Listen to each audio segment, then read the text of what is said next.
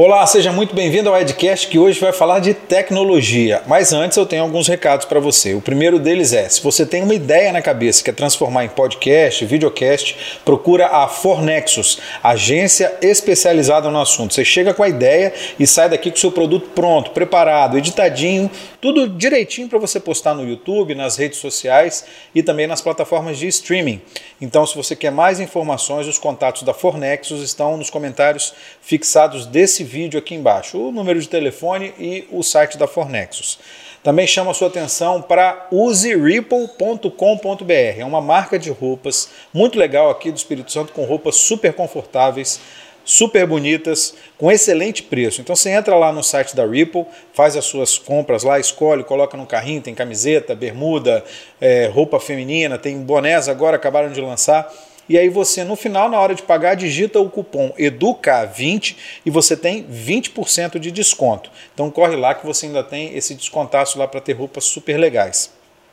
Peço encarecidamente para você se inscrever no canal, acionar o sino das notificações. Isso é muito importante para a gente crescer cada vez mais, é muito importante para a gente trazer cada vez mais conteúdo interessante para você. Então, se inscreve no canal, aciona o sino das notificações, compartilhe os vídeos. Tenho certeza que você vai se surpreender com os vídeos que a gente tem, que a gente já fez e com esse aqui que a gente vai, é, daqui a pouco você vai ver. Então, espalha por aí o Edcast. Quanto mais longe a gente for, melhor, mais conteúdo de qualidade a gente vai ter condição de trazer para você.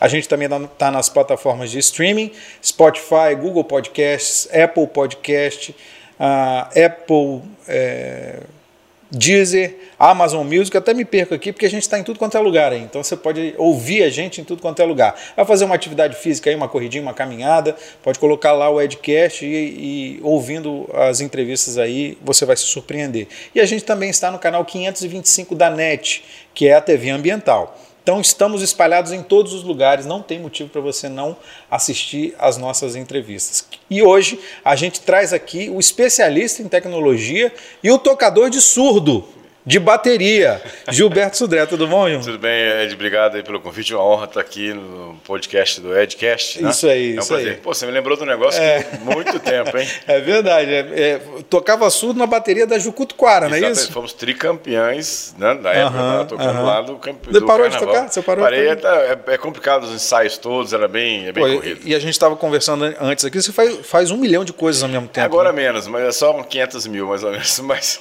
Então, ó, você é, é, você tem o quadro na CBN, né? CBN a Tecnologias, tem quadro na TV Gazeta, também afiliada à Globo aqui. Como uhum. é que é o nome do quadro? Chama Tecnodicas. Tecnodicas. Isso. Você é professor do IFES. Isso. Você, você é, continua sendo professor de pós-graduação também? Também, eu dou aula de pós-graduação, tenho algumas pós-graduações pelo Brasil, agora uhum. com a parte de ensino à distância fica bem mais tranquilo. Fica mais tranquilo, é. lugar do Brasil. Você tinha uma empresa de consultoria de tecnologia? Não tenho mais, né? Hoje eu sou perito também na área de, e é perito na área de investigação de crimes digitais e computação forense. Muito legal isso, é. né? Qual, qual, qual, é essa rotina? Com o que, que você lida com, com essa coisa? É, na parte de crimes digitais hoje é uma coisa muito comum, né? Então, ou seja, você tem extremamente comum. Isso está na. É, isso, assim isso já vinha não crescendo, né? Uhum. E aí, quando veio a pandemia, o que aconteceu? Todo mundo foi para o digital, inclusive os bandidos.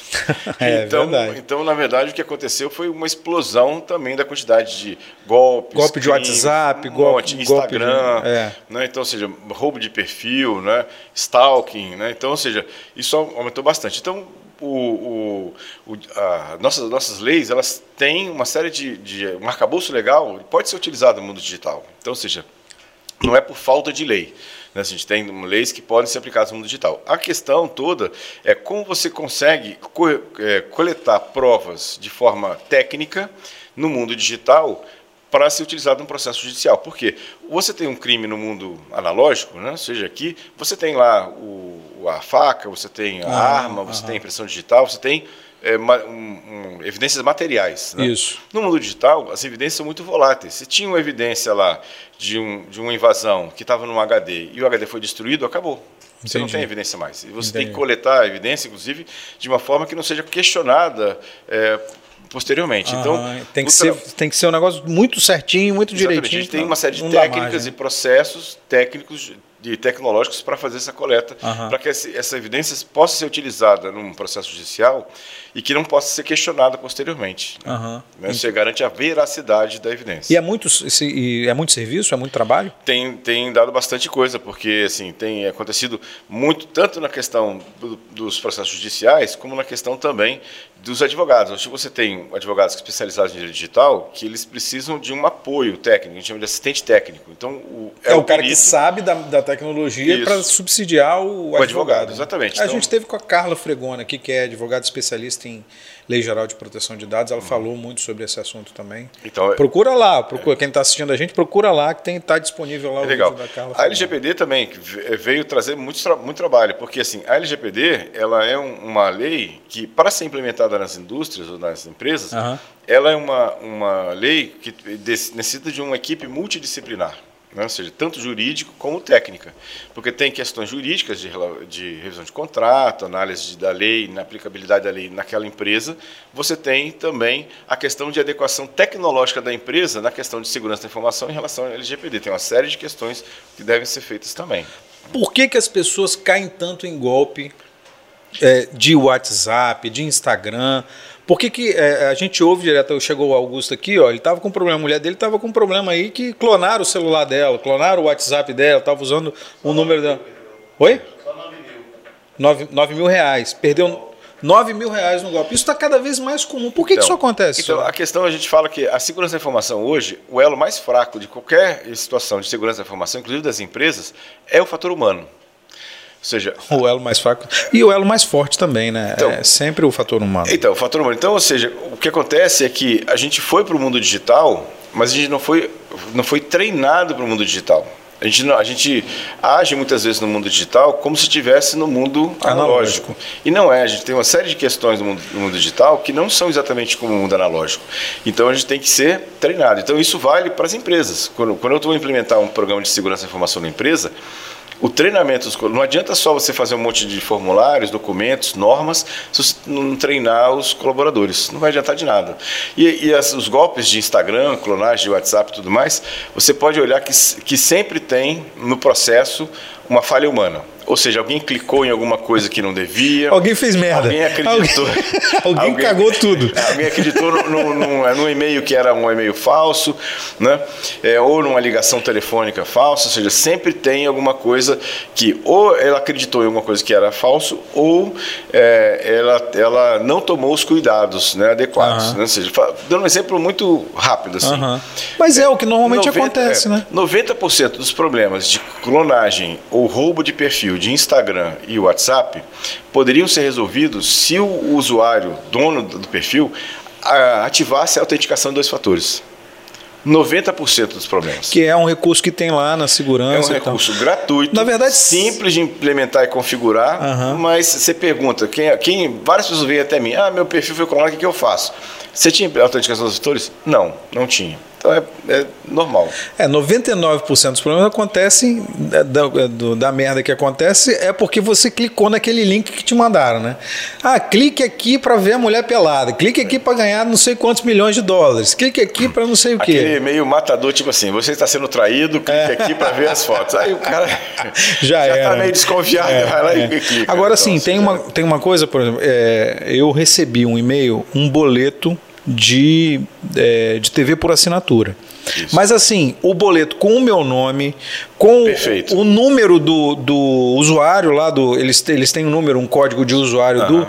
Assim, é, é, é pague o boleto com 50% de desconto. Isso. Qualquer um que recebe vai. Exatamente. Por que isso?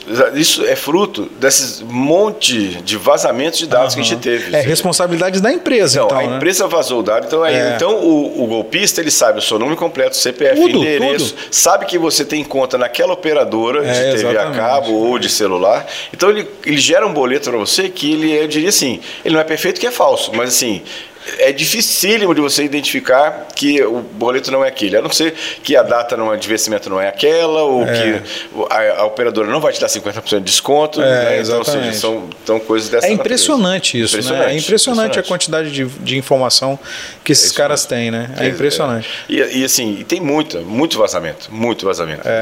é, o dia inteiro, todo dia, né? Exatamente. É o dia com todo mundo, né? né? Agora a gente teve uma é, só esse ano aqui agora já, já teve vazamento de várias empresas muito grandes né, nessa situação. E a gente, a gente vê que com a LGPD agora é obrigado. O, a, a, empresa que foi é, vítima de um vazamento, que teve vazamento de dados pessoais, né, é, publicados, ela é obrigada, ela tem um, um a, lei não fala exatamente em prazo, fala no menor tempo possível, mas que a empresa tem que comunicar aos titulares de dados que aquele dado foi vazado, né? Ou seja, uhum. que ou o dado de cartão de crédito, dado de endereço, o dado de CPF, ela é obrigada a fazer isso. Está tá na lei, inclusive isso. Uhum. Né? É obrigado. E, e a tecnologia está tá tão presente no nosso dia a dia que todo mundo está sujeito a isso. Né? Exatamente. Né? E, e, depois da pandemia tudo foi para o digital, inclusive, é. né, a, até o trabalho, né? Ou seja, o home office, é. foi tudo para lá.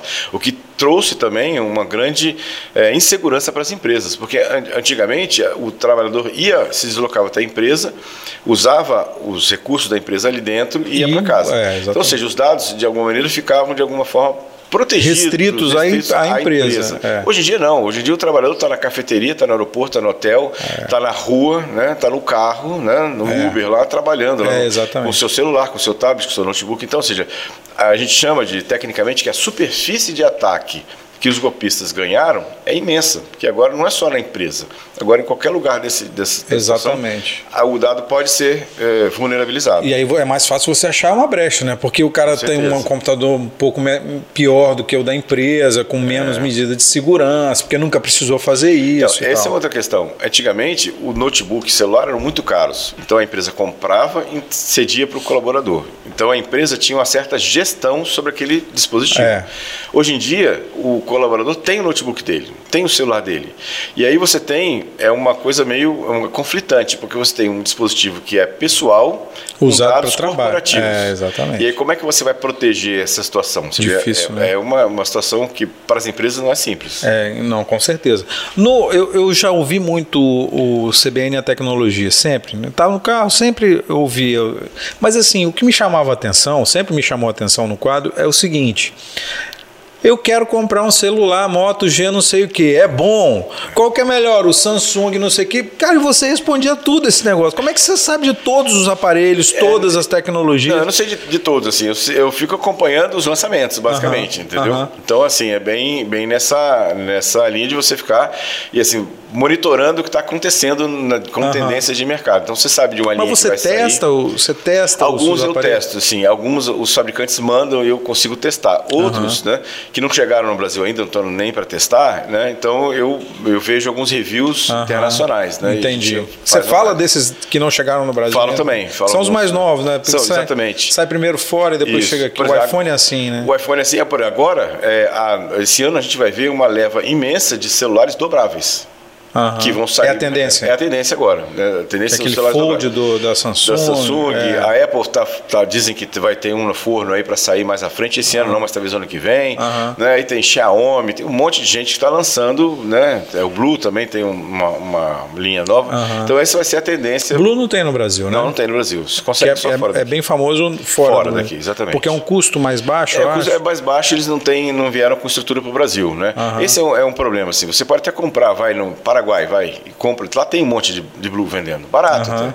Só que aí você traz para o Brasil, aí se dá um problema, você não tem peça. E tem problema de técnica. homologação com a Anatel também. É, Teve um tempo aí que tá, a Anatel estava tava parando de funcionar é, os. Se, se o equipamento, normalmente se o equipamento ele foi homologado fora daqui, né, uhum. o problema é menor, né, aqui no Brasil. Né, o problema são para a Anatel mesmo que, que, deu problema, foi aqueles aparelhos que é, Xing Ling mesmo, uhum. chineses que não tinham nem homologação lá fora, quanto mais aqui, né? Então aí, aí complica. Agora, é, isso não, não, faz de você um tipo um médico em festa, não? Médico e dentista em festa. Porque assim, ah, meu amigo aqui é médico. Fala, ah, é médico, pô, eu tô com uma dor aqui nas costas. Não sei que. O dentista, não, meu amigo dentista aqui, tá na festa lá se divertindo, o dentista, não, eu tô com um problema no dente aqui. Aí o cara, não tem isso, não. Direto, direto. E ele, assim, diretamente a mim e através dos meus familiares. Chega pro meu pai e fala assim: ah, você é pai do. Então, pergunta a ele, essa é questão, assim, acontece direto. Não te perturba, não, isso? Não, cara. eu adoro. Assim, eu, na verdade, eu sou, assim, eu até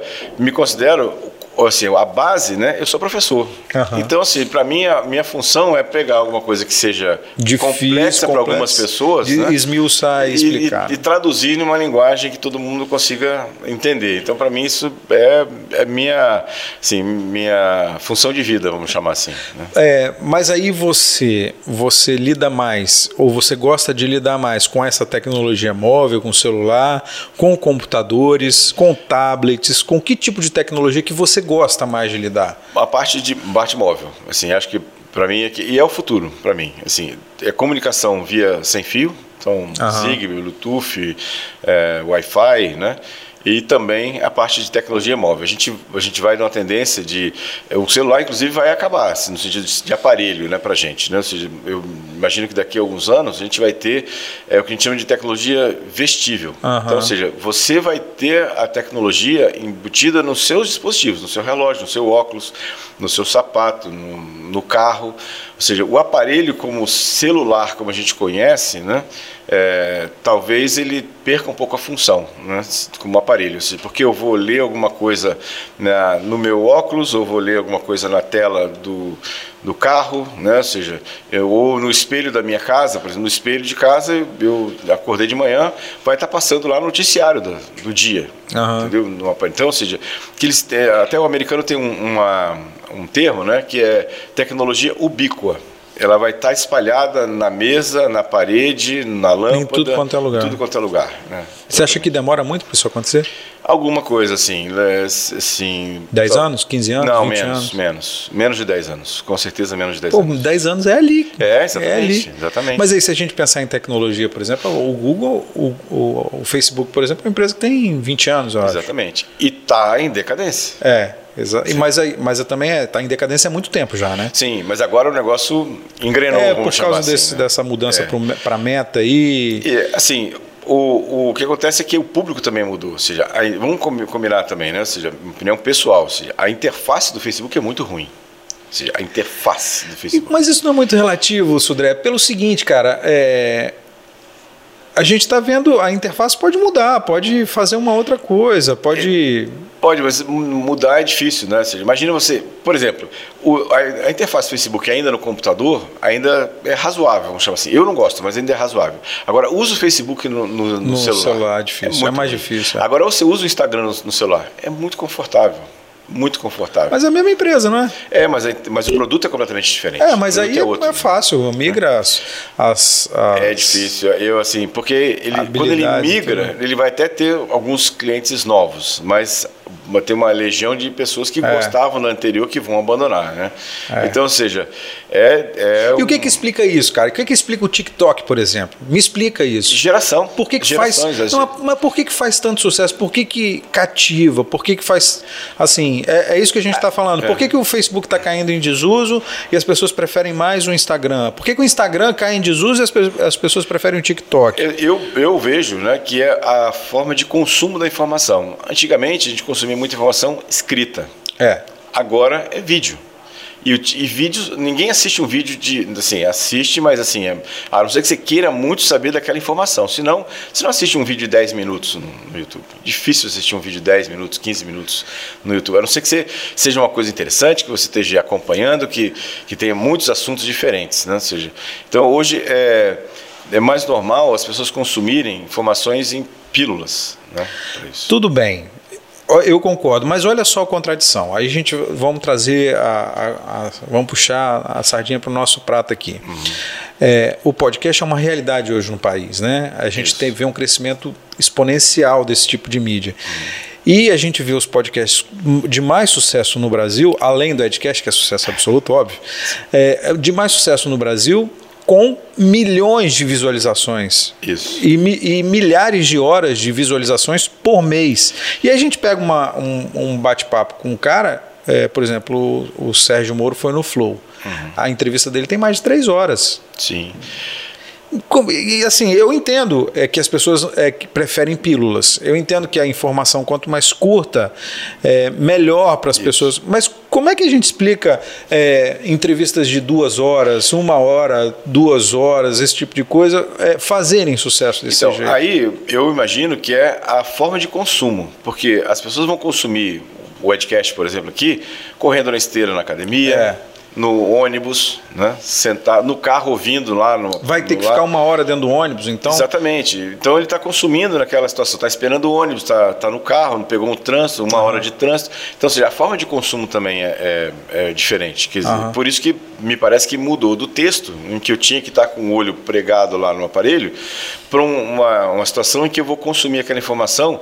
Eu tá até o vídeo lá tocando lá, de vez em quando dou uma olhada, mas é o bate-papo que vale, uhum. né? a informação do áudio que está uhum. tá rolando. Aí uhum. isso facilita o consumo. E você acha que a tendência é o quê? O que, que vem depois do TikTok, por exemplo? O TikTok está aumentando de tempo, você, viu, né? É, eram vídeos muito curtos e agora é. já está aceitando vídeos de 10 minutos. Não, não vi. É, é. Tá, é tá, tá, mudando. A gente tá, até tá tem uma é. conta no TikTok, mas eu não, eu não movimento. Tá, tá mudando, inclusive. Ele está tá aumentando e está meio que para concorrer com o YouTube. Né? Nessa, nessa é, linha. assim, eu sei que o, o, TikTok faz muito sucesso com esse negócio de dancinha, essas, é. essas coisas, coreografias de dancinha, não sei o que faz muito sucesso. É, a gente teve com uma, uma digital uma produtora de conteúdo, né, que é a Gabriela Varejão, tá falando, e ela tem, sei lá, 500 mil seguidores no TikTok, mas ele vive disso, né? Ela vive disso. Sim. Ela falou, e ela, e ela disse: não, esse negócio de dancinha, tem muita gente que assiste, ok, mas o TikTok está começando a mudar, já está começando a, a ficar diferente. Você vê por esse lado também? Eu vejo exatamente, assim. É, as, as, empresas ou esse tipo de mídia não sobrevive muito tempo com modismos. Seja, ela tem que ter um, um nicho de, de mercado dela, entendeu? Ou, porque você não vai conseguir modismo o tempo todo, o tempo todo, para manter aquela, aquela audiência. Um, né? Mas cada hora tem uma moda diferente, né? É, mas assim, a moda pode não ser aquela que daquela mídia atenda. Mas olha só, Sudré, é, que, que, quanto tempo dura uma moda? Um ano? Um ano para tecnologia é, é, um, é, muita coisa. É muita coisa, é uma mas, era. Mas se você tem que estar tá pensando, você tá, é, o TikTok estava na crista da onda, vamos chamar assim, né? Uhum. Num termo antigo, né? Da crista da onda do, do uso do mercado uhum. lá, né? Ou nos trend topics, para usar um termo é, mais, tá. mais okay, atual. É, mais condizente. É, mais condizente com a situação. E aí, ele, do, no, na verdade, tem que estar tá pensando, ele não, não pode deitar sobre os louros, ele já está pensando na frente. Por isso que ele já, tá, já, já sinalizou para o mercado o seguinte: olha, eu vou começar a aceitar vídeos maiores, né? De 10 minutos, né? O próprio Instagram falou que os stories vão ser ser maiores também, né? Ou seja, porque ele está vendo que, beleza, ele conquistou o público dele com aquele, aquele formato, daquele vídeo curto, rapidinho, aquela pílula, mas... É, Cabe mais, tem espaço para mais. O, o público está querendo mais, está esperando mais coisa, aí ele está nessa linha. Aham, uhum, entendi. Mas, mas, assim, é uma, é uma maluquice. Dá para prever o que, que vem depois? Dá para prever que tipo de mídia vem depois? O, o que tipo de rede sim. social vai capturar as pessoas? Talvez o estúdio... Aí eu não olharia tecnologicamente, eu olharia sociologicamente. Como é que o, o a, a, nova geração, porque tudo é a geração que consome, né? É. Ou seja, a geração passada, né? Ou seja, tem um formato, consumir um certo formato. Na geração seguinte, ela vai querer uma outra, é, uma outra forma de consumo, né? O, o a, tem uma rede social de áudio só, que é, eu acho que é Clubhouse, não é? Clubhouse, exatamente. Não fez muito sucesso no Brasil. Não, fez, é, teve um, um, boom logo no é, começo, exatamente. depois né, não, não, não andou, né? Uhum. Assim, não, não emocionou, vamos chamar assim, é, as pessoas. Você acha que é isso? É, é, emoção? Você acha é, que é acho que exatamente, assim, é porque tem, tem uma, uma situação também, é um efeito, é um nome ruim, mas eu vou usar assim, um efeito meio que de manada. Uhum. Ou seja, eu vou para lá porque todos os meus amigos estão lá também. Uhum. Então eu vou para aquela situação. Então, ou seja, se, se aquele produto ele cola, vamos chamar assim, né, na, naquele público, ele decola. Né? Ou, então ele, ele tem até um, um, certo ponto de desenvolvimento e dali ele vai voar sozinho. Se daquele ponto ele não, não gira, né, ele vai morrer naquela situação. É, nessa questão também, só voltando também à questão da geração, essa geração é, agora é uma geração que faz muitas coisas ao mesmo tempo. Então o podcast é uma mídia adequada para essa geração, porque ela está estudando e ouvindo o podcast. Uhum. Por mais estranho que isso seja, isso é muito comum para essa geração. Eles estão é. é. fazendo alguma coisa, estão estudando, estão lendo, estão fazendo, cuidando do, do cachorro, tão, e está ouvindo o podcast tá, de alguma situação. Então isso também tem a ver com, na verdade, estudo sociológico, né? Uhum. Nessa, nessa questão. E esse negócio do podcast é mais impressionante ainda, porque assim, eu sou jornalista há mais de 20 anos. E a gente aprendeu a fazer o jornalismo é, é, para se encaixar né, nos horários, nos tempos da televisão, nos tempos do rádio, nos, nos, tempos, né, nos espaços do jornal. Eu trabalhei em todos os veículos. Então, você, você trabalha e você é treinado para se encaixar. O podcast você não tem que se encaixar em lugar nenhum. Você vai embora. E a Isso. pessoa que está assistindo vai encaixar aquilo de acordo com o que ela quiser, entendeu? Exa exatamente. Assim, e, e e tem uma outra situação, a forma de, de consumo que antigamente, né, ser jornalista, você, você sabe da situação de que o, o telespectador, o, o, ouvinte, ele tinha que estar naquele momento Exatamente. sentado na frente da televisão para consumir aquele, aquele. Hoje em dia é difícil você ter uma, uma, situação dessa. Então, Justamente porque você faz mil coisas ao mesmo, ao mesmo tempo. tempo. Então, é. Você não pode parar, sentar para assistir. Então, tudo bem, tem uma, uma programação ao vivo, mas é importante que aquela programação esteja disponível para o, o telespectador ou ouvinte uhum. assincronamente, né? porque ele vai eu assistir isso de uma outra forma, com em outro, outro formato, momento, outro é, momento, exatamente. E as, e as TVs e, e, os veículos de comunicação já sacaram isso, né? Já, já, tem, já estão disponibilizando é, isso. É. Acho que assim, é, do mesmo jeito para as outras profissões, acho que para o jornalismo é um grande desafio. Né, ah, total. Situação, Porque assim, eu sou um jornalista que, que tenho experiência, que, que sou mais velho, é, eu aprendi a fazer de uma, eu te, de uma forma, então eu tenho que ir, me reinventar para saber fazer de outra forma. Sim. Porque o importante é a gente chegar às pessoas, as pessoas terem interesse no conteúdo que a gente produz, né? Exatamente. E hoje todo mundo é produtor de conteúdo. Todo mundo é. Isso né? é uma coisa que mudou, né? Ou seja, é, isso é uma é, coisa que mudou. Porque hoje em dia todo mundo que tem um celular na mão e tem um acesso 3G ou 4G é um produtor de conteúdo. Acabou. E assim, e, o, e a questão de qualidade, né? Isso é uma coisa também que antigamente tinha quase que um monopólio da qualidade de Full HD, de, de 4K, para as TVs ou os as ditos produtores de, de conteúdo oficiais. Hoje em dia. Porque é caro, né? É, a tecnologia era muito cara. Era muito né? caro. Hoje em dia, qualquer celular mediano grava Full HD. Não, esse aí todos gravam Full HD, mas mediano grava 4K. Né? E faz captação de áudio, você tem é. aquele, aquele Steadicam, aquelas, aquelas câmeras é, que tinham é, é compensação de vibração, né? que eram gigantes. Hoje é. você tem um aparelho que é portátil que você Exatamente, pode fazer. Então, ou seja, a quantidade de conteúdo... Você compra em qualquer loja, em qualquer, qualquer loja. loja chinesa aí, Exatamente, você compra. Exatamente, vai lá num, nesses portais chineses aí. É, em Shopee, uma Wish. É, é, sim, caro é 120, 150 é. reais. Você compra um. Caríssimo, né? É caríssimo, porque é. tem mais barato que isso. Então, ou seja, é. isso é uma situação. E aí influencia é, toda a sociedade. Vamos só olhar, assim, fazendo um. Não mudando um pouco, mas assim, só contextualizando. Vamos olhar a guerra da Ucrânia. Uhum. Essa guerra da Ucrânia talvez seja a guerra mais televisionada e registrada em da imagem história, né? da história, porque todo mundo que está refugiado, soldado, que tem, que tem um celular na mão, é um produtor de conteúdo. Ué, tem o caso do soldado da Ucrânia que postou a foto dele na rede social. A Rússia foi lá um dia depois bombardeou, bombardeou o lugar, matou lugar, 4, 14 pessoas. Matou um monte de Exatamente. soldado ucraniano. Eu, eu vi esse, esse, caso. Quer dizer, é. então, se publicar uma foto dessa, né, é, é fácil você localizar onde estava aquela, aquela brigada, né? É. E os caras foram lá e bombardearam aquele lugar. Então, Simplesmente, seja, né? Então, e, então, ou seja, essa é uma, é uma situação que, assim, é muito complicado assim. Isso altera, inclusive, porque a gente sabe que a guerra, falando especificamente da guerra, é. você tem a guerra cinética, a guerra digital e tem a guerra de narrativa também, né? E todas elas estão sendo muito, está muito aparente isso, isso na, exatamente. nessa guerra da, da, que é da Rússia e da Ucrânia. A, a Rússia, por exemplo, proibiu as redes sociais, né? Exatamente. E tem uma narrativa própria e, e, e espalha para. E é engraçado isso também, cara, porque é o seguinte eu tenho um grupo de, de ex-colegas, né, de escola, de escola mesmo, de uhum. muito tempo, né? E aí uma colega entrou no grupo e falou assim: alguém me indica um site em que eu possa ter as informações da guerra?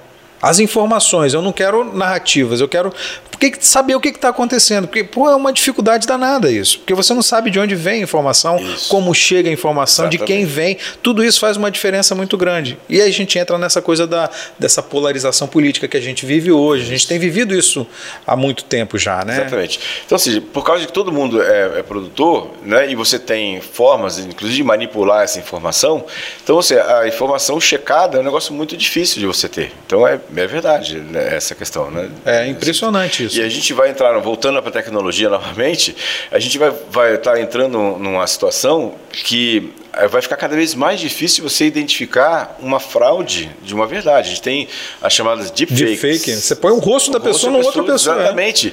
É. E, você, e, é, e é dificílimo de você. Tem algumas técnicas hoje ainda é, que você consegue dependendo da deepfake, basicamente, qual foi a técnica utilizada, uhum. você consegue identificar que é falso ou não.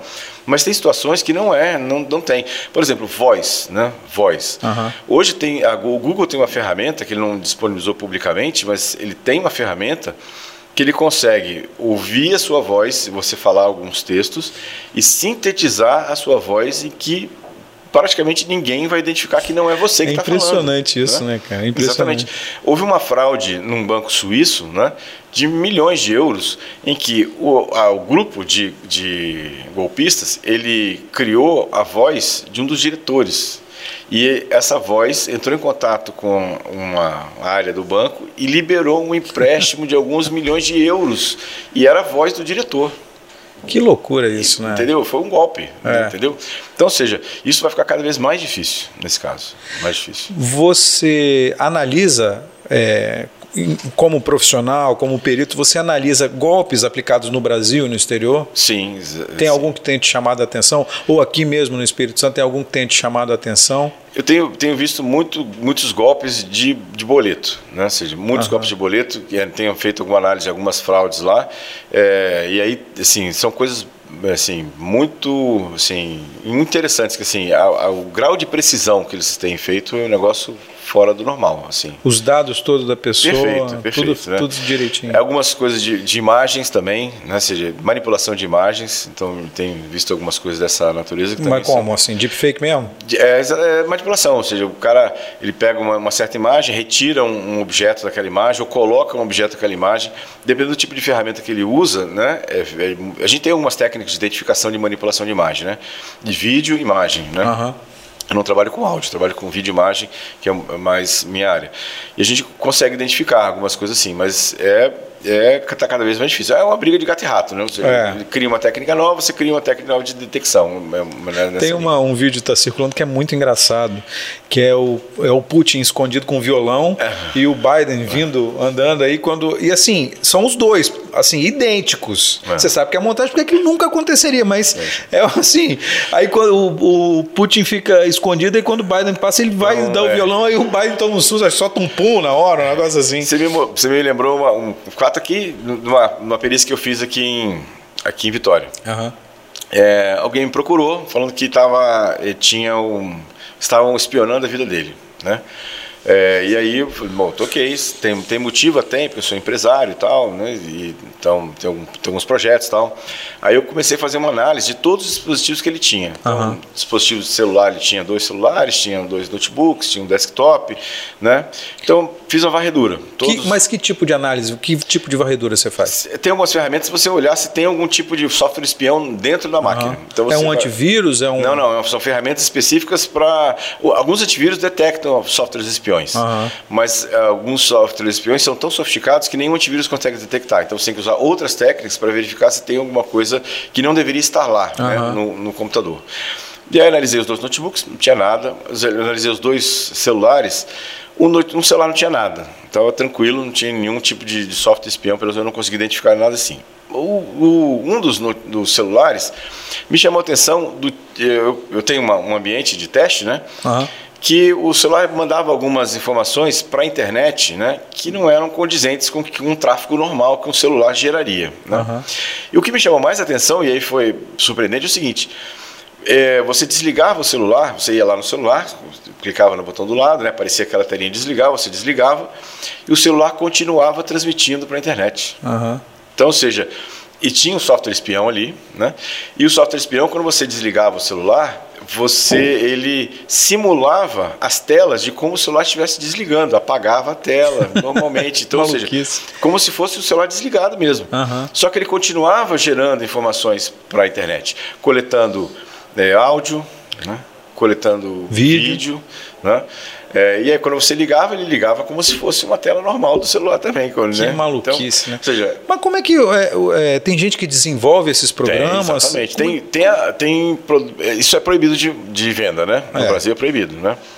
Imagino mas, que seja. Sim, mas isso sim. não quer dizer, é, quer dizer Na verdade, a, a, venda não é, não é exatamente proibido, mas o uso sem autorização judicial, ou seja, vamos dar um exemplo aqui do marido espionar a mulher ou a esposa. Para saber se está traindo. Ou, ou vice-versa, uhum. né? Isso é, é, é, proibido, né? É ilegal. Uhum. É, então, mas tem venda, venda, tem tanto produtos nacionais como produtos internacionais né, para isso, entendeu? Softwares de, de, espião dessa natureza. Que então, maluco, que maluco. bastante, né? É, e, e é, muita gente fala assim, ah, é, esse tipo de programa você acha na Deep Web. O que, que, é a Deep Web? É, como é que é o acesso a isso? As pessoas têm acesso normalmente? Vamos diferenciar primeiro o que, que é a, inter, a, a internet de superfície uhum. e a internet profunda, o Deep Web. É. Né? Lá. O que, que é a internet de superfície? É todos os sites, assim, o conceito técnico é todos os sites que estão indexados pelo Google, por exemplo. Né? Então, todos os sites que você vai lá no Google e pesquisa e encontra, isso é internet de superfície. Né? Que é em torno, hoje estima em torno de 17% do que tem a internet hoje. É só 17%? Exatamente. O que o Google indexa É hoje, o que a gente usa, Exatamente. normalmente, é 17%. 17%, 20% no máximo do que a internet hoje é. É o que está indexado pelo Google, Bing, Isso. Yahoo e tal. Uhum. E tem 80% da internet que não estão indexados pelo Google, ou por esses, esses buscadores. Né? E isso é considerado Deep Web.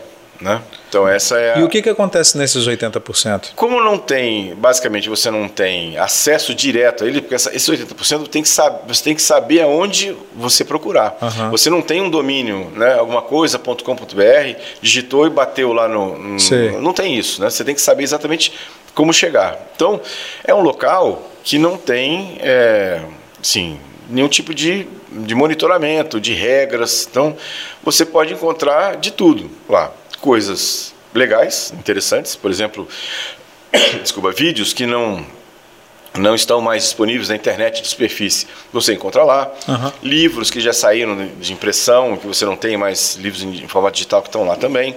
Como também tem venda de armas, venda de drogas, é, pedofilia, uhum. é, tem é, sexo e um monte de outras coisas lá. Uhum. Para isso.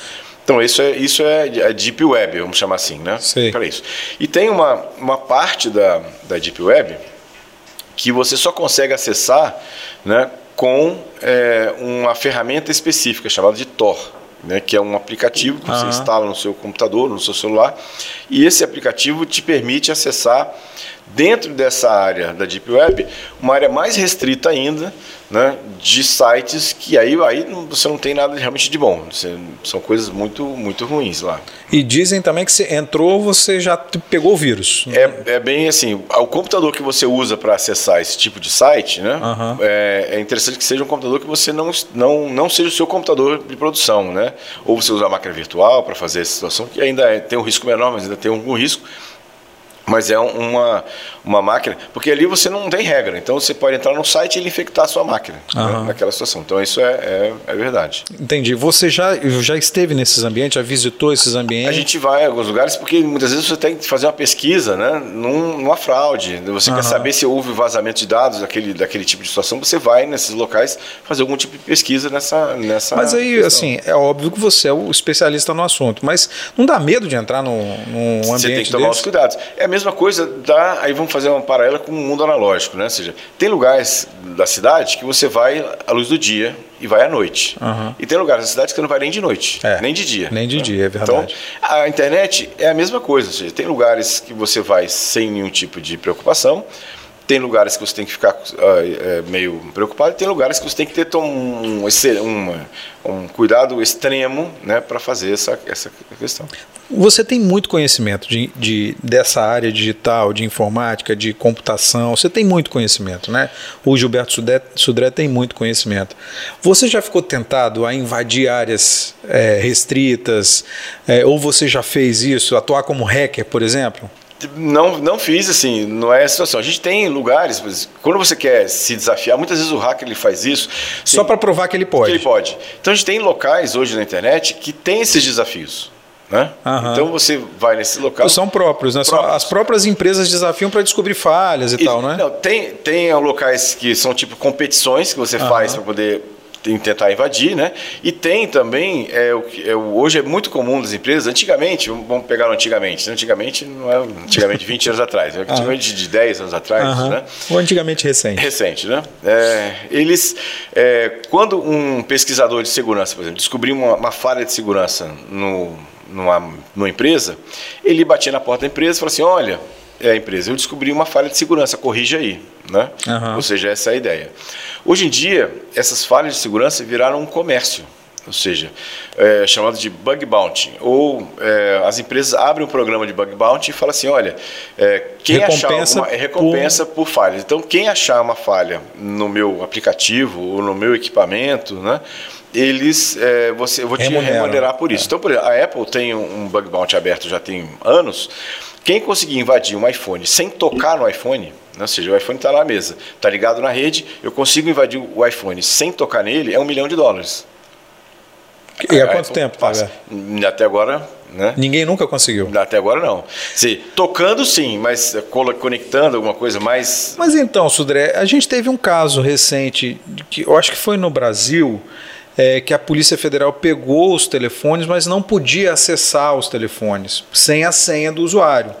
Isso. Né? Aí entrou numa questão jurídica de produzir prova contra si mesmo, não sei o que Isso. e tal. Aí eles fizeram uma solicitação para a Apple para é, quebrar o, a segurança. E a Apple negou. Exatamente. Não fez isso, não negou. Fez. Isso. Mas aí com o tempo conseguiram a informação e tal.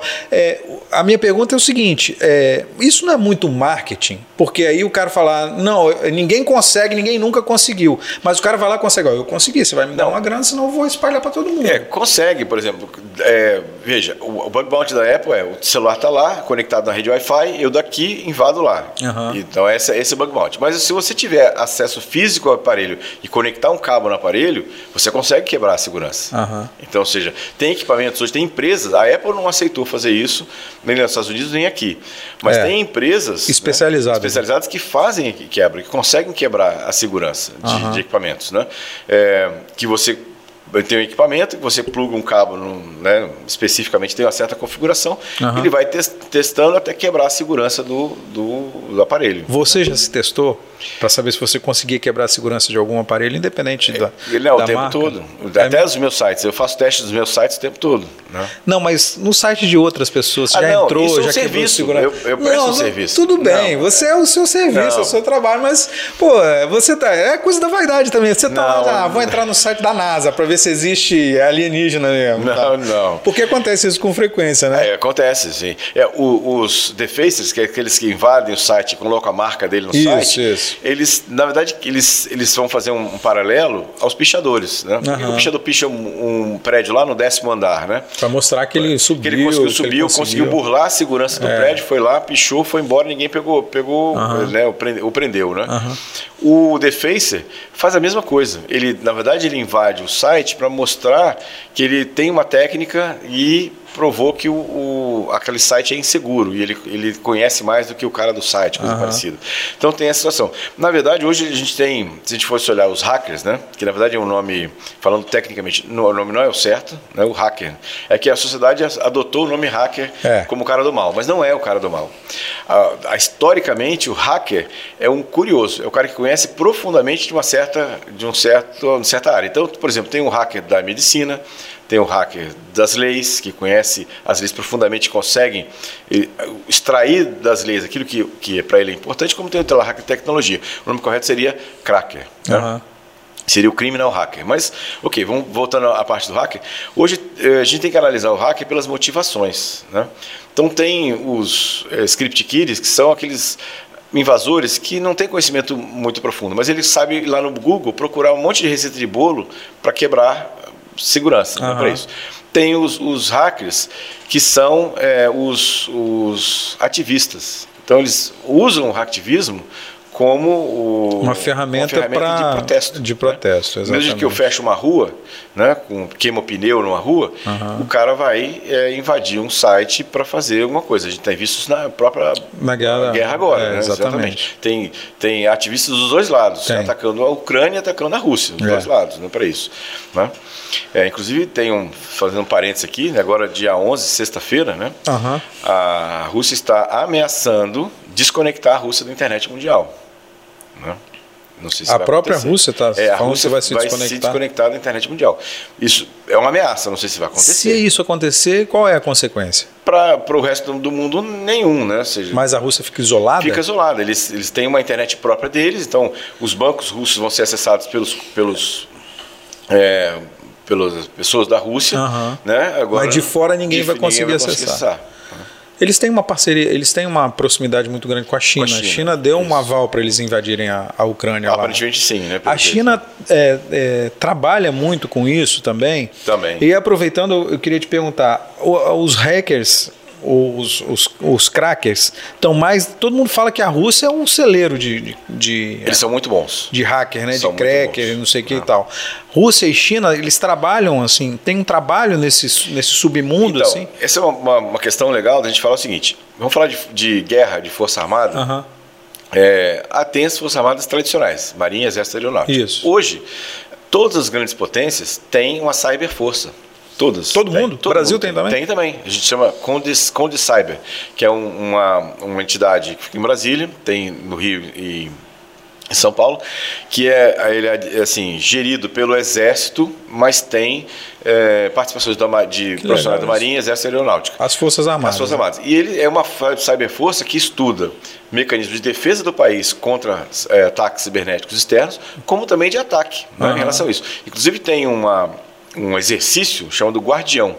No ano, teve ano passado, teve ano retrasado, esse ano vai ter de novo. Que, qual é, qual é o, objetivo principal da Cyberforça, né, do, no caso do, do, do Exército Marinha Aeronáutica? Uhum. É proteger de ataques externos a infraestrutura crítica do país.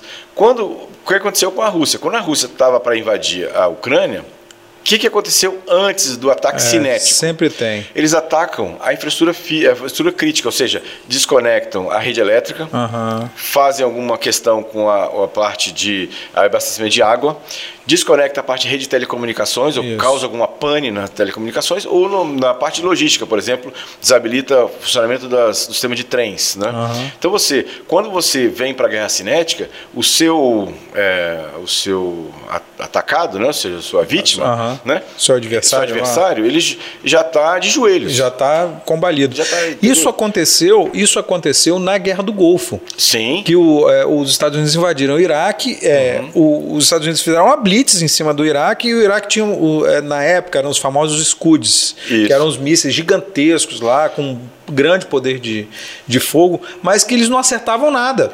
É, caiu no deserto, caíam longe, ninguém entendia o que estava acontecendo, mas foi a guerra Sabotagem. cibernética. É, Sabotagem do... cibernética, exatamente. É. A gente tem um exemplo é, que é, vamos chamar, a gente fala de a guerra cinética, tem lá o tanque, tem o foguete, é. tem lá né, o, o, avião. o avião e tal. Na guerra cibernética você tem armas também. Né? Um, o exemplo, acho que o mais clássico dessa situação chama Stuxnet. Não sei se você já ouviu falar. Não. Stuxnet é um, foi um vírus criado, né? É, não se sabe por quem, estima-se, né, pela que foi criado pelos Estados Unidos e Israel, mas uhum. não tem nenhuma confirmação em relação a isso.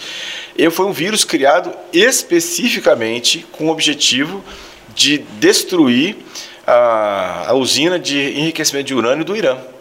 Então, ou seja, é um vírus que ele foi criado, e aí a análise do vírus depois foi feita, né? Eles conseguem fazer o chamado de engenharia, de engenharia reversa, que é pegar uhum, o vírus é. e olhar por dentro que ele estava. Tinha códigos do vírus que estavam escritos para equipamentos que só existiam naquela na usina, usina, e conseguiram destruir lá de 7 mil é, centrífugas de enriquecimento de urânio, acho que 3 mil foram destruídas. Uhum. Né? E causavam uma certa pane na, na, na, na centrífuga. E ela simplesmente ela ficava destruída. Uhum. Atrasaram o programa de enriquecimento de urânio do Irã por mais de três anos. Né? É, Ou seja, é, uma, é, uma, é uma arma de guerra, não é um uhum. vírus. Uhum. Né? Não está ali para roubar, não está ali para criptografar os dados, ele está ali para literalmente fazer uma arma de guerra. E o que, que faz uma nação ter tantos nomes de destaque? Por exemplo, Rússia, China, Israel, que você citou, que é um mercado muito forte de software, de desenvolvimento de software. O que, que faz uma nação ter nomes assim destacados? Investimento em educação. Esse, é, esse, você ter massa crítica né, de pessoas muito bem conhecidas, com muito conhecimento, né, uhum. investimento né, para essa área. Né, basicamente isso. Só voltando, a, o, o, exercício do guardião que eu comentei, uhum. é exatamente isso. O, o, essa cyberforça brasileira, ela chama os fabricantes, ela chama os profissionais de mercado e eles criam cenários né, é, para. Se o Brasil for atacado por uma outra e, nação. Na usina hidrelétrica, e aí como é que eu vou me defender? Então, assim, eles chamam os profissionais uhum. e, e, fazem é, exercícios simulados, né? Seja de uma planta industrial, que você atacar uma planta industrial, Sei. atacar lá uma infraestrutura de uma subestação elétrica, uhum. né? Tudo isso é... Aí mostra o caminho onde, por onde o cara vai para atacar. Poderia fazer. Então, é, você tem, exatamente. normalmente são duas equipes. É uma equipe chamada de Red Team, que é a equipe de ataque, e uma, e uma Blue, Blue Team, Team que é a equipe de defesa. Então, então você. Você já participou de alguma coisa assim? Eu, eu participei do workshop de apresentação do Guardião do ano passado. Esse uhum. ano que ano aqui está sendo projetado ainda, a gente está tá trabalhando nessa, nessa linha. E você faz tudo de, de dentro de uma sala, da sua casa, isso. da sala da sua casa você consegue exatamente, fazer. Exatamente. É impressionante isso. Cara.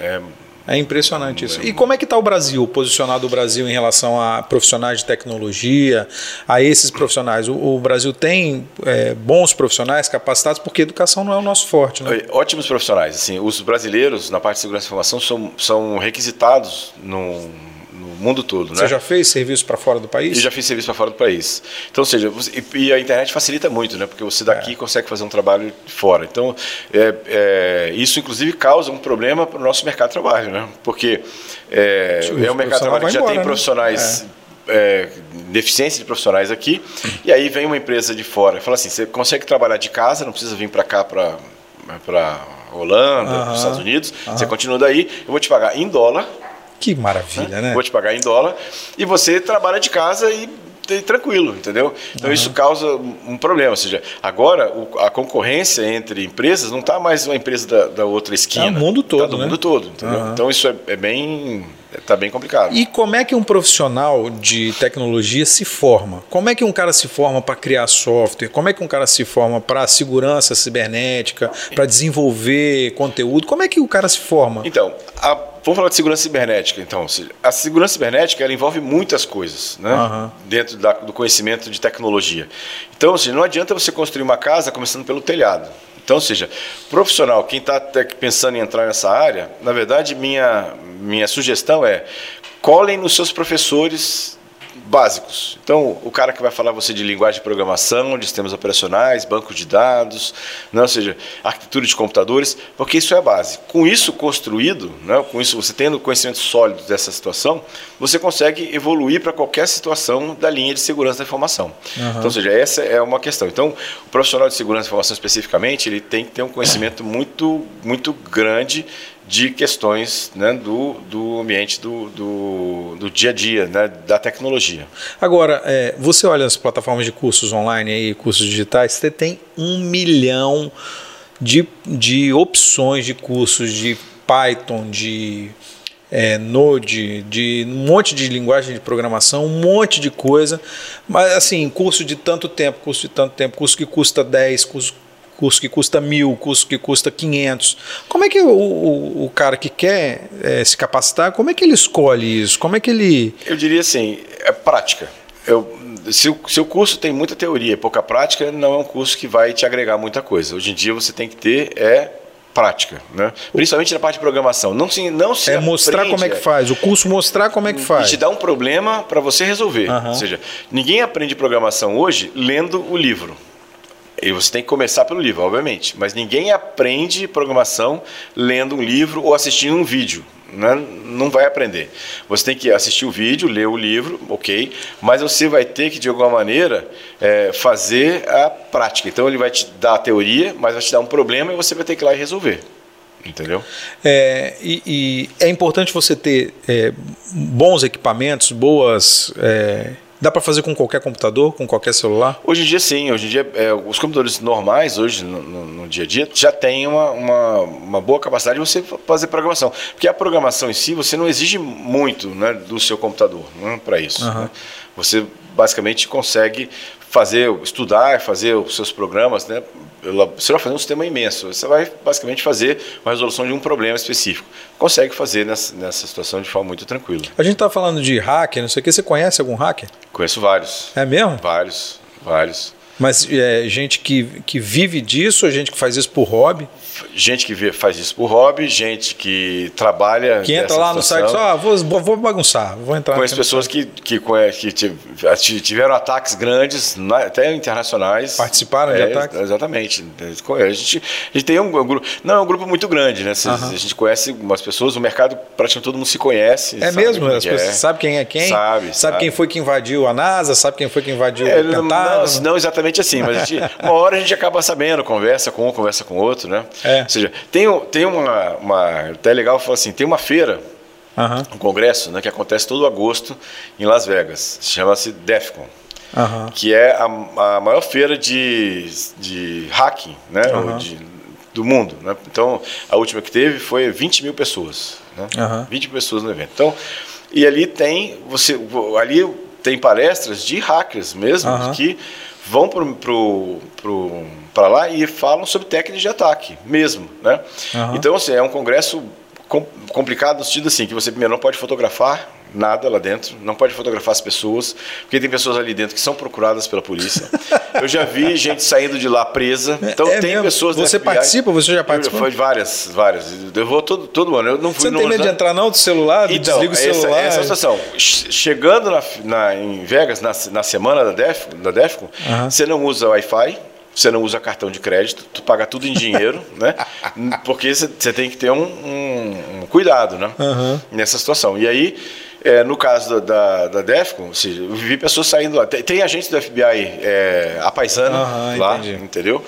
Então você consegue. O que você vê lá, muitas vezes, você, de técnicas de ataque, você vai ver no mercado dali a seis meses, oito meses, né, que você só vai, vai chegar. Então, assim, é, um, é uma feira Bem, bem interessante lá para isso. Um mercado que tem, tem, crescido muito é ataque em carros, carros automáticos, carros né, inteligentes. Que, uhum, é. é, uma, é uma, uma área bem. E bem o que, que é? O pessoal ataca como? Roubar o carro? Para roubar é, o carro? Assim, pode ser para roubar o carro, né, você destravar o carro e roubar o carro e levar. Uhum. É, ou mesmo questões de assim, ameaça, você desabilitar um freio, desligar o motor. Né? Aí o cara tipo sequestra o carro. Exatamente, entendeu? Que maluquice é, isso. Exatamente. Né? Isso no, no, Brasil acho que não acontece muito ainda porque esses carros. Não são muito populares é, aqui, né? Mas é. fora daqui é, é super comum, tá, tá super comum isso. Né? Impressionante né? isso, né? Impressionante. É, o, o iPhone ele não, não tem não tem vírus para o iPhone? Tem. Isso é um mito é, de 4, 5 anos atrás. É, assim, por que, que não existia vírus para o iPhone há 5 anos atrás? Porque o mercado, 6 anos atrás, porque o mercado né, do, do, da Apple era muito pequeno. Uhum. Né? Então, ou seja, para o atacante se mobilizar, pra investir um para criar o vírus naquela não teria mercado, retorno. não tem retorno. Por isso que qual é o maior contingente de vírus hoje disponível no mercado é para o Windows. Uhum. Depois Android, né? Uhum. Então, o, o, o, iOS, e o sistema operacional do Mac não. Tem, agora o Mac, Mac também tem tem muitos vírus para Mac, para Tem que iPhone. ter antivírus. Tem que ter antivírus. Isso é um mito completo essa questão uhum. que Mac não pega vírus e, e Apple não pega vírus, pega, pega vírus, né? Com o Linux também. Né? Linux também tem vírus para Linux hoje. Uhum. Né? Qual o sistema operacional que você trabalha? Eu trabalho no meu computador com Linux e no meu celular com Android. Por quê? Por quê? Porque ele é, ele é mais flexível. Eu consigo mexer né, nele e fazer com que ele faça as minhas coisas. E você exemplo, mexe, você muda a configuração, muda, muda, exatamente. Porque, inventa assim, coisa, muda código. Ele, você pode fazer o que ele te deixa fazer. É. Porque é fechadinho, né? Exatamente. Se, é. se ele não, não achar que aquilo não é bom para você, ele não vai liberar para você. É. O Android não. O Android eu consigo mexer no que eu quiser. A mesma coisa no, no Linux também. Né? Uhum. Então essa é a diferença. Lá.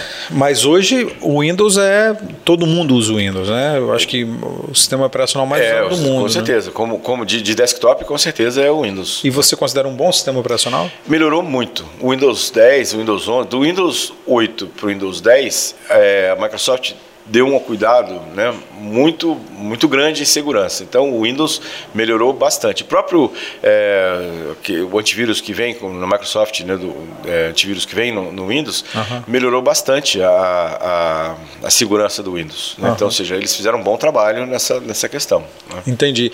É, qual que você acha? Porque o computador pessoal, o, o, notebook, faz muito tempo que não, a gente não tem uma mudança drástica, né? A gente teve uma mudança drástica lá quando surgiram surgiu o Pentium, por exemplo, teve, foi uma mudança drástica, que saiu dos 486 para o Pentium, o processador com mais núcleos, esse tipo de coisa.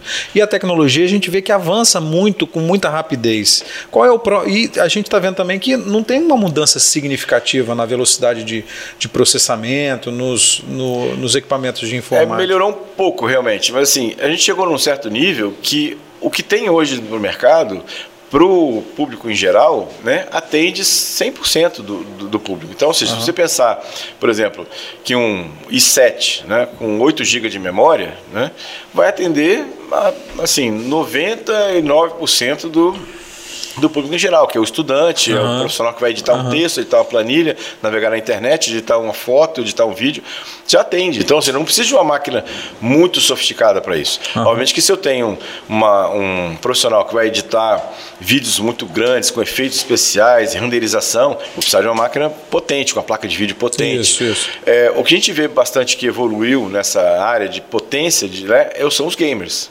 Né? Os é. computadores gamers melhoraram muito, né?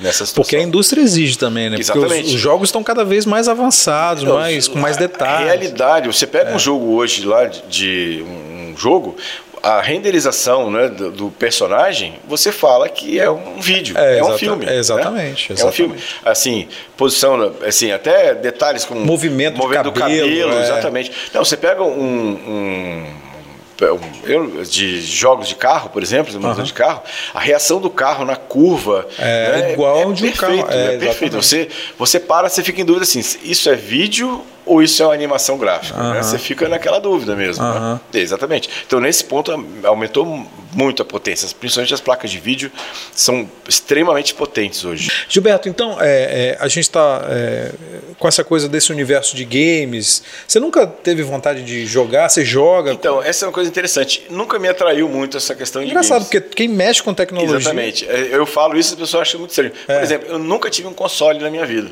Você nunca teve nenhum Nada, um PS 5, nada, PS, nada. Xbox, nada, nada disso? Nada. Nem, nem o joguinho de mão, Mario Brothers? Nada. Meu computador não tem games instalados. Meu celular não tem. Eu apaguei todos os jogos. Mas a pessoa vive sem um joguinho no celular para passar o tempo? Já tem muita coisa. Mas você nunca teve atração assim para? Nunca tive, nunca tive. Agora eu acho que eu vou ter que vou ter que aprender games, porque eu tenho um, um filho de vai, tem dois anos e meio. Mais tarde. Mais tarde eu vou ter que. É. É, vou... E é um mercado impressionante. Impressionante, isso, né? é um mercado de bilhões. É de e bilhões. O, e o é. Brasil hoje tem um destaque muito grande nessa área uhum. de games. A gente tem aqui em Vitória a gente tem produtores de games é, para celular, para console? Para celular, para console, para computador. computador também. Sim, a gente tem uma, empresas de âmbito nacional e internacional que, que estão baseados aqui em Vitória. E o, os games são uma porta de entrada para vírus, para ataques Sim, em computadores. Também. Né? Inclusive. Você, embora você não jogue, você tem que saber deles. Exatamente, também. exatamente. Inclusive, a gente tem uma, uma questão que os pedófilos né, usam os games para se aproximar atrair, das, né? suas, das suas vítimas. É, né, isso acontece caso. com muita frequência. Né? Então, com jogos em rede, jogos de. Isso. É bom. Quem, que o, e, muitas vezes o pai e a mãe, isso é uma questão, um alerta interessante para o pai e para a mãe. Muitas vezes ele está preocupado com o chat do Facebook, o chat do WhatsApp WhatsApp, o chat do Instagram, na, no aliciamento das crianças e adolescentes na situação. Quando, na verdade, ele tem que estar preocupado também com o chat interno dos games. Os games permitem que um jogador fale com outro dentro do game. Né? Uhum, é, exatamente. E aí os aliciadores eles usam essa ferramenta para poder se aproximar das suas Isso acontece vítimas. com muita frequência. Muita né? frequência. é impressionante frequência. isso. Exatamente. A gente estava conversando antes aqui, eu vou aproveitar essas histórias aí, porque você olha um cara assim, ó, especialista em tecnologia, era, era o nerd desde criança, desde a escola escola era um nerd, era o, aquele que não saía, não, não praticava esporte, não fazia nada, mas você é diferente, né? Você entrou meio por acaso na tecnologia. É verdade, assim, eu, eu entrei na tecnologia meio que porque eu estava sem não tinha mais nada para fazer, na verdade, porque eu comecei minha minha vida profissional, assim, tentando, né, uhum. criar uma carreira profissional, fazendo um curso de piloto. Piloto de avião. Piloto de avião. Meu objetivo era me, me tornar um piloto de avião, né? Uhum. Só que nesse período, eu tinha 16 anos, né, é, 17 anos, eu comecei a usar óculos. E para época, hoje não é um impeditivo principal, mas para a época era o impeditivo principal. E aí eu, eu vi o seguinte, eu, eu tenho um, um, primo meu que é piloto uhum. né, de, de, avião, né, uhum. inclusive é um piloto graduado da, da Gol, e o, e o tio dele era um piloto, era um instrutor de, de pilotos da Varig na época, né? E eu conversei com ele, né, com esse, esse tio uhum. desse primo meu, e ele falou assim, olha, você pode até seguir a carreira, mas você já vai começar, né, com a limitação. Você uhum. vai e, e, com desvantagem em relação aos seus, aos seus, concorrentes. Aí eu fiquei naquela época meio né, sem saber. E você chegou a fazer o curso de piloto? Fiz curso de piloto aqui, não era o clube de. E voou e tal. Voei de asa, de asa delta, voei de avião, monomotor, voei de, de ultraleve, voei de planador também, ou seja. E aí eu falei assim, bom, não vai, não vai dar, né? Desse jeito. Aí eu fiquei meio perdido na época estavam entrando no Brasil os TK-82, aqueles pequenos computadores uhum. antes ainda do CP500, né? Uhum. E aí eu achei interessante. Era um teclado que, que conectava na, na televisão. televisão. Exatamente, é um teclado de membrana, nem é. um teclado verdadeiro, assim, real. Tinha 16K de memória, é. o que hoje em dia qualquer celular tem 50 vezes mais do que isso. Não, muito mais, né? É, é. Qualquer celular tem, sei lá, 20, é, 32 GB é o mínimo. Exatamente, hoje. então, ou seja, muito mais do que isso. E aí eu comecei a me interessar. Foi aí que eu pulei para a área de tecnologia. Né? Uhum. Tinha 16, 17 anos na época para isso. E aí foi esse. esse e, e, mesmo com 16, 17 anos, sem jogo, né? Sem jogo, não, não era não era minha minha praia, né? Na verdade era tava faz, aviação. Que é o que né? todo moleque quer hoje, é jogar 16. E hoje em dia cada vez mais cedo, 10 anos, é, 11 anos. Nunca fui bom de futebol. Jogava perto, aquele, eu era aquele cara assim que sobrava na divisão dos grupos, ou então é, você vai pro gol, é. você fica, atrapalha menos, fica no gol lá.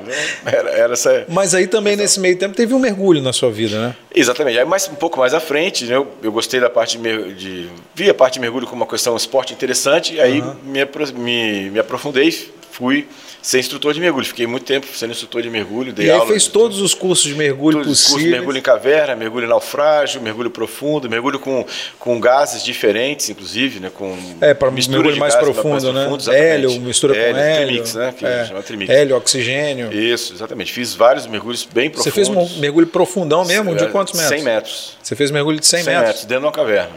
É mesmo? É, dentro de uma caverna. Foi um mergulho de 4 horas.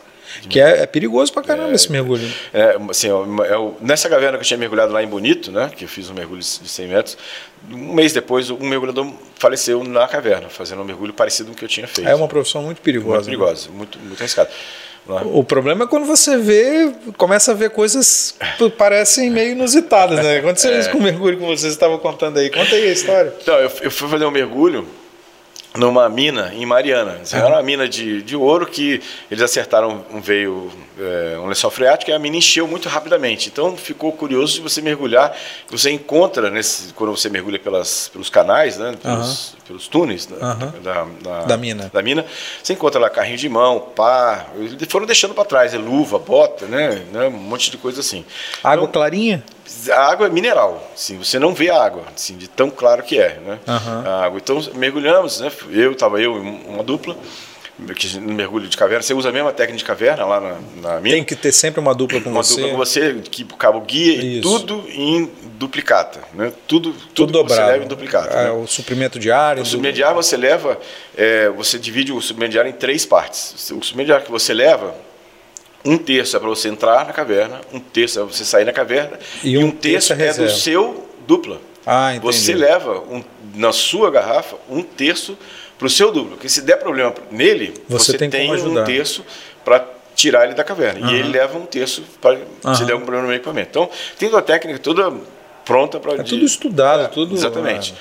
E aí a gente mergulhou na volta, né? É, na saída da, da mina tem um bolsão de água onde você fazia a entrada nos túneis. Quando eu estava saindo, estava na frente, minha dupla atrás, eu me deparo com uma mulher completamente nua nadando no, no, no, na questão. Eu não entendi Tem uma mistura nada. de gases diferente aqui, tá tendo alucinação ou coisa assim. Não entendi absolutamente nada. Aí saímos, aí eu e meu duplo saímos, fomos desequipamos e aí fomos entender o que estava acontecendo. Era um fotógrafo da antiga Playboy Uhum. que estava fazendo um ensaio fotográfico com a modelo no, no local lá que a gente estava mergulhando. Né? Que a água é muito clara, eles aproveitaram essa situação da água muito clara para poder fazer a, a- o ensaio fotográfico. Né? Foi uma coisa diferente. Pô, mas olha só, piloto de avião, é, mergulhador, fotógrafo, você já trabalhou com. Dei aula de fotografia já. Deu aula de fotografia e trabalhou com fazendo foto de casamento. Exatamente. Experiências. É, piloto de avião, mergulhador, fotógrafo. Ah, só falta o quê? Não, não falta mais nada, né? É sempre assim, sempre me dediquei muito às coisas. Tudo que eu fiz, sempre me, me, dediquei, me dediquei profundamente. Você acha situação. que isso para a tecnologia faz diferença? Porque a gente estava falando sobre isso também.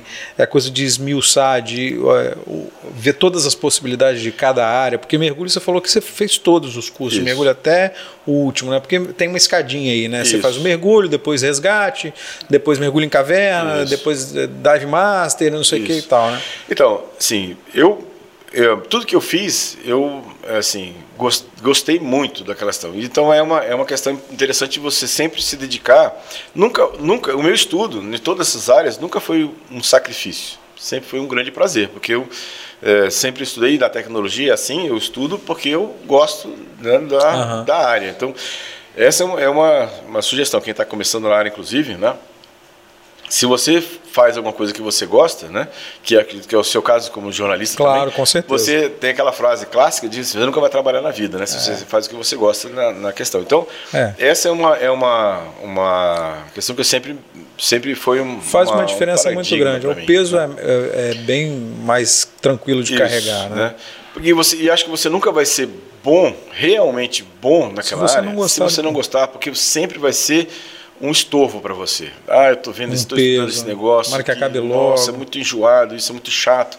Quando você gosta daquela situação, você procura até sem, na- na- na- sem, sem, sem esforço, né? É, mas eh, você usa alguma técnica é, é, específica ou, ou que você tenha para aprender mais tecnologia? Porque eu estou te perguntando pelo seguinte: você pega um manual de alguma coisa de tecnologia, um livro desse tamanho, assim. Hoje em dia nem sei se livro mais, é tudo digital, mas você pega uma publicação dessa grossura, assim, Sim. com milhares de termos técnicos, um monte de coisa. Você tem alguma técnica específica para aprender? Assim? Primeiro, eu sou um cara extremamente organizado. Extremamente. Eu não faria metade do que eu faço ou que eu fiz hoje na, na minha vida se eu não tivesse a organização que eu tenho. Então eu sou extremamente organizado, extremamente organizado. Eu anoto tudo. Tudo tá, eu tenho meus blocos de notas, tudo digital, organizado com com É o que? etiquetas. Uma agendinha, É, tal, uso- hora, até tal hora? eu uso um aplicativo chamado Evernote. Conheço. Evernote. Aham. É, é o meu braço direito, né? Que é o Evernote. Então, tudo está no Evernote, tenho lá notas classificadas, priorizado, tarefas que eu estou fazendo, tarefas que eu estou no meio. Então, eu anoto tudo, né? Resumo. Quando eu estou estudando, eu resumo muitas coisas, né? Aham. Meu braço esquerdo é minha agenda. Minha agenda, meu Google Agenda, que eu uso o Google Agenda, é o, é o meu, assim, minha vida está ali. Se eu abro minha, minha agenda, eu sei o que eu vou fazer daqui a duas semanas. Né? Por exemplo, eu tenho um, um curso que, tá, tá, que, foi, que já me chamaram em agosto. Então Aham. eu tenho, já está reservado uma semana de agosto, que é um curso que eu vou dar para isso. Né? E eu tenho um mantra, né, que é assim, o que não está na minha agenda, não existe. Se não está anotado na minha agenda, eu não, assim, eu não vou fazer, porque assim, eu já está já tá organizado meus, os meus é, horários todos, né? Tudo estão ali. E uma outra técnica bem legal, que eu acho que assim, uma, uma sugestão, né? É o Pomodoro. Não sei se você já ouviu falar. Não. Pomodoro é uma técnica que você, assim, quando você pega muitas coisas ao mesmo tempo, né, você começa a fazer alguma coisa, você leva um tempo para se concentrar profundamente naquela coisa. E aí você desenvolve, né? É. E aí, se você faz muitas coisas e tem muitas interrupções, né? Você nunca consegue ir profundamente e estudar e concentrar profundamente nisso. A técnica Pomodoro diz assim: você deve escolher uma tarefa e você por 25 minutos você só se dedica àquela tarefa. Então você não vai olhar o WhatsApp, não vai ver Facebook, não vai ter telefone, não vai fazer que nada. Que é difícil hoje em dia, porque isso, isso é... é... exatamente. Pipoca então, o tempo inteiro. Então, meu telefone não tem não tem alerta. Se mensagens é. que chegam não tem alerta, não, não me interrompe na situação, uhum. em momento nenhum. Então, durante 25 minutos, você, você se dedica exclusivamente àquela tarefa. Tem até, se você procurar na internet, tem até algumas, é, alguns sites chamando relógio Pomodoro. Ele já faz esse cálculo para você, já dos 25 minutos, te avisa que não termina. Aí você tem 5 minutos de intervalo né, e mais 25 minutos de estudo. Né? Uhum. E depois de duas vezes tem um intervalo um pouco maior. Então tem uma chama técnica Pomodoro. Legal. Né? E você usa isso para estudar? Para estudar e para trabalhar também. Quando eu estou concentrado em escrever um relatório, por exemplo, lá. Então eu, eu vou focar naquele relatório, durante 25 minutos é aquilo ali. Mas você não tem risco de perder o fio da meada quando passar. Você está 25 minutos. Eu, por exemplo, às vezes eu fico uma hora dedicado a alguma tarefa específica. Uhum. Consigo ficar uma hora, consigo ficar 50 minutos. Você não, se te interromper 25 minutos, você não vai perder o fio da meada ali? Não, assim, assim você trabalhou 25 minutos de forma muito, muito é, produtiva. Uhum. Né? Ali, aí você vai ter 5 minutos que você vai levantar, tomar um café, beber uma água. Não, tudo bem, eu estou né? te falando por causa. eu trabalho ah, muito tá. com inspiração, com, com criatividade. Ah, é, sim. É, criando, escreve, quando a gente escreve, é, a gente precisa criar muito, né? Uhum. Mas você não tem o risco de perder o fio da meada, assim? Então, eu anoto muita coisa. Então, por exemplo, eu posso estar num certo local e me dá um, um insight um de um texto, né? Que eu escrevo um artigo, uma coisa parecida. Uhum. Então eu vou lá e anoto. Eu pego lá meu, meu telefone, lá com o Evernote e escrevo algumas. O que, tipo um brainstorm na hora, do que me veio à cabeça sobre aquele, algumas palavras e frases sobre aquela situação. Então, a ideia está estruturada ali. Agora é só desenvolver aquela, aquela ideia. Aí você vai e escreve no seu telefone que é um. Android. Android, mas é que marca? Samsung. Que é um telefone Samsung. Isso. E aí, se você precisar escrever no tablet, que é um? Samsung, Samsung também. também. Android. E aí, se você for passar para o computador, vai ser um? Linux. Mas qual computador? Dell. Dell. Dell. São as melhores marcas para você? Eu, assim, eu gosto muito. Assim, é, vamos falar de celular. Né? Uhum. Hoje, celulares para mim que são excelentes. Bom, bom assim, o telefone hoje, que é um excelente custo-benefício, é Motorola. A linha Motorola hoje tem excelentes aparelhos. Mas você usa um Samsung. Eu uso Samsung porque na época que eu comprei Samsung, que não é muito novo, inclusive é uma outra questão, ou seja, tecnologia não é modismo. Então você tem que usar a tecnologia naquilo que te atende. Então, uhum. meu telefone não é o último da linha da Samsung, mas me atende plenamente bem. Meu tablet é, é um tablet topo de linha da, da Samsung. Uhum. Mas meu celular não é, porque eu comprei há algum tempo e está me atendendo. Até a hora que não me atender mais, eu vou trocar para um outro, para um outro aparelho, né? Uhum. Para isso. Né? Então, ou seja, é, no caso, é, eu uso o, o, o, Samsung hoje por uma questão que na época era uma melhor custo-benefício, melhor tecnologia que me pareceu na época. Hoje, se eu fosse trocar meu aparelho, eu iria comparar muito valores e especificações de Motorola com Samsung. Né? Uhum. Então, Entre os dois. você estaria inclinado, de repente, Isso. a comprar um Motorola. Isso. E, e computadores? Computador. É, eu uso notebook, basicamente, né? Uhum. Hoje. É, hoje tem duas marcas que me agradam muito na questão de resistência, né, questão de performance, que é Lenovo e Dell. Né, são os dois, dois lá. Eu ouvi um comentário de uma pessoa que trabalha com tecnologia que a Lenovo ultrapassou a Dell.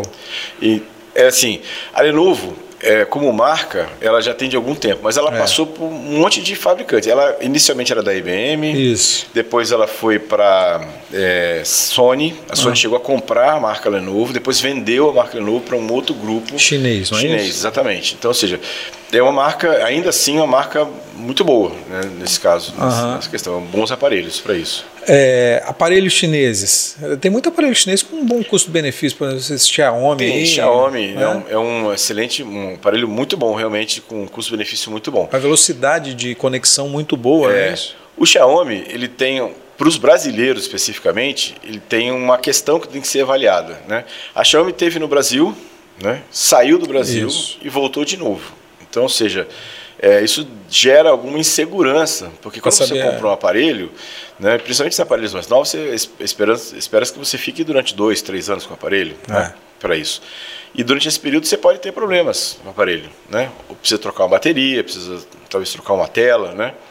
E se você não tem uma segurança, como é, se não tem peça para isso, por exemplo, como é que você vai fazer? Como é que né? você vai fazer? Então, assim, são aparelhos excelentes, sim, excelentes. É. Tanto o Xiaomi é conhecido como a Apple chinesa, né? O termo da Xiaomi. É você acha que a Apple é um, os, os telefones da Apple são excelentes? São excelentes. Por que, que você não usa um Apple então? Porque ele, é, a Apple tem uma filosofia de limitar é, limitar é, o acesso que você tem aos recursos da, da, daquele aparelho, tanto o Mac quanto o Apple, e te deixar fazer aquilo que ela acha que é interessante para você. Para um usuário vamos chamar assim, mais leigo, né? Não me não não tô nenhum termo pejorativo nisso aqui, porque as pessoas não são obrigadas a conhecer tecnologia. Para quem não sabe tudo igual eu sei que eu sou o máximo. Não, não, não, não, não, não, não, não é exatamente não é isso, nenhum termo pejorativo. É só assim, se eu se, é, vamos mudar então minha minha frase. Se eu estou preocupado em usabilidade, mas não estou preocupado em ter acesso a recursos sofisticados do aparelho, a Apple é uma excelente marca.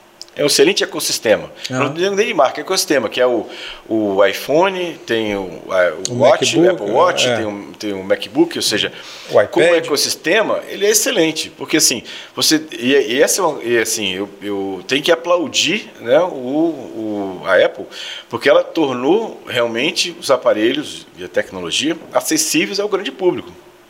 Não em questão de, de financeira, porque aí é, é caro, né? É muito é. caro, mas em questão de acesso é excelente, porque você deixa de se preocupar com o que está por trás, né? E isso é uma, é uma qualidade da Apple, uhum. e você pensa na interface. É rapidinho, fácil, você clica lá, ele vai te responde rapidinho, resolve é. tudo. É. Né? É, isso é um, tem uma grande vantagem, né? realmente é uma vantagem para a Apple.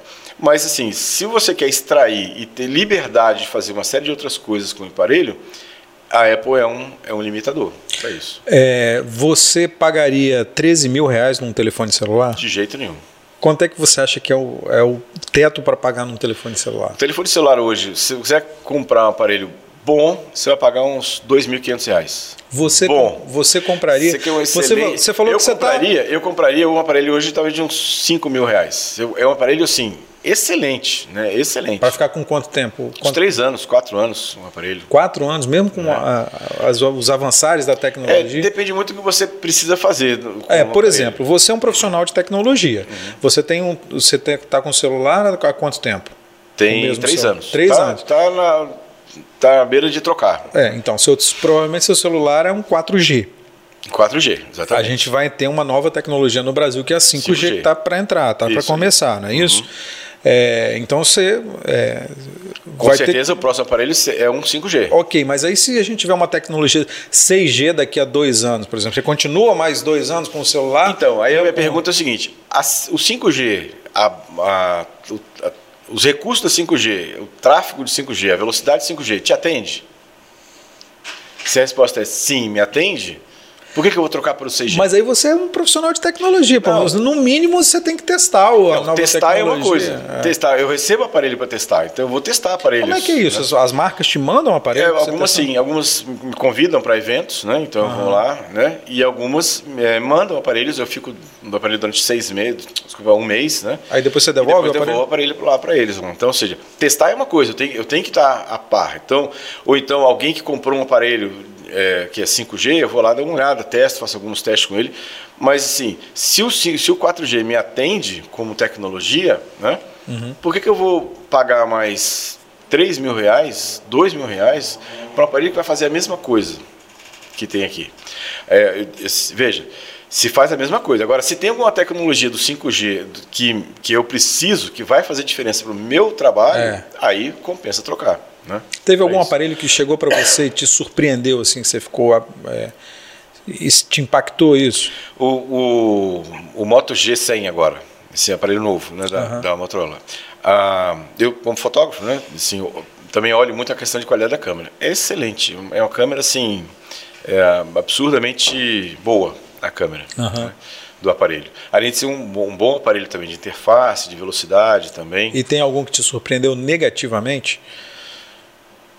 Não, não, não que eu me lembre aqui negativamente. É, tipo assim, não, não, não vale. É, ele entrega muito pouco para o que ele para o que ele se propõe. Ah, os primeiros aparelhos da Motorola tinham uns quadradinhos, né? Uhum. É, que assim realmente aparelhos que eram, eram bem ruins. A Motorola, assim, é, os primeiros celulares foram da Motorola, né? E depois a Isso. marca acabou caindo num, assim, passou a ser a terceira força, quarta força, né? Então, a Motorola também era, ela, ela era da Motorola, uhum. né? Depois ela foi comprada pelo Google. Não sei se teve uma época que a Motorola foi comprada pelo Google, depois foi vendida de novo. Então, ou seja, a marca né, passou, passou, por várias por muitas coisas. Ah, o Google teve um aparelho próprio. Ela né? tem um aparelho chamado Pixel, que não, é, não vende no Brasil, é, não é que chama é. Pixel, que é um excelente aparelho também. Você já testou também? Já testei também. Um excelente aparelho, excelente. Uhum. Né? É, se, inclusive, uma grande vantagem do Pixel né, é que o Pixel usa o Android é, raiz, ou nativo, né? ou seja, uhum. todos os outros fabricantes, Samsung, Motorola, Adaptam. Sony, Sony, ela pega um Android e coloca uma série de, de, de na verdade, na ideia do fabricante, melhorias, né? que para mim nem sempre são melhorias, mas melhorias que podem causar algum, até algum tipo de instabilidade no sistema. O da Google não, ele é o Raiz. raiz. O Motorola talvez seja o aparelho de linha que tem o, o Android mais próximo mais funcional, do, né? Mais próximo do raiz, do, uhum. do original. Uhum. Ainda tem algumas mexidas, mas ele talvez seja o mais próximo do, do Android original. Você compraria esse da, da Google? Se fosse? Sem dúvida nenhuma. Se vendesse no Brasil, com certeza, eu é. venderia. É, porque eu como compraria. desenvolvedor, eu acho é, que fica mais. É, é, assim, é um excelente aparelho. Um excelente aparelho. Uhum. Legal. Gilberto Sudré, é, tocador de surdo, mergulhador, piloto de avião, fotógrafo e especialista em tecnologia. É, piloto de avião eu não fui, não, mas, é, mas os outros. mas chegou a voar, pô. Cheguei, mas chegou cheguei, a voar. cheguei, né? Infelizmente, é. ou felizmente, não sei, né? Não consegui Voa, não, mas então, voador de asa delta, já voou? Já voei de asa delta, já voei de planador. Planador. De leve. né? Muita coisa. E especialista em tecnologia. É isso aí. Legal. Sudré, valeu, obrigado, obrigado por ter vindo aqui, obrigado pela conversa, que foi muito legal. Espero que a gente possa ter outras conversas aí para frente, falar de novas tecnologias. Disposição, Edu, obrigado mais uma vez pelo convite, fiquei muito honrado. Legal. De ser convidado aqui, foi um papo descontraído, super bacana aí. Espero que o pessoal tenha gostado também do nosso bate-papo aí também. Certamente. Obrigado. Valeu, Sudré. Valeu.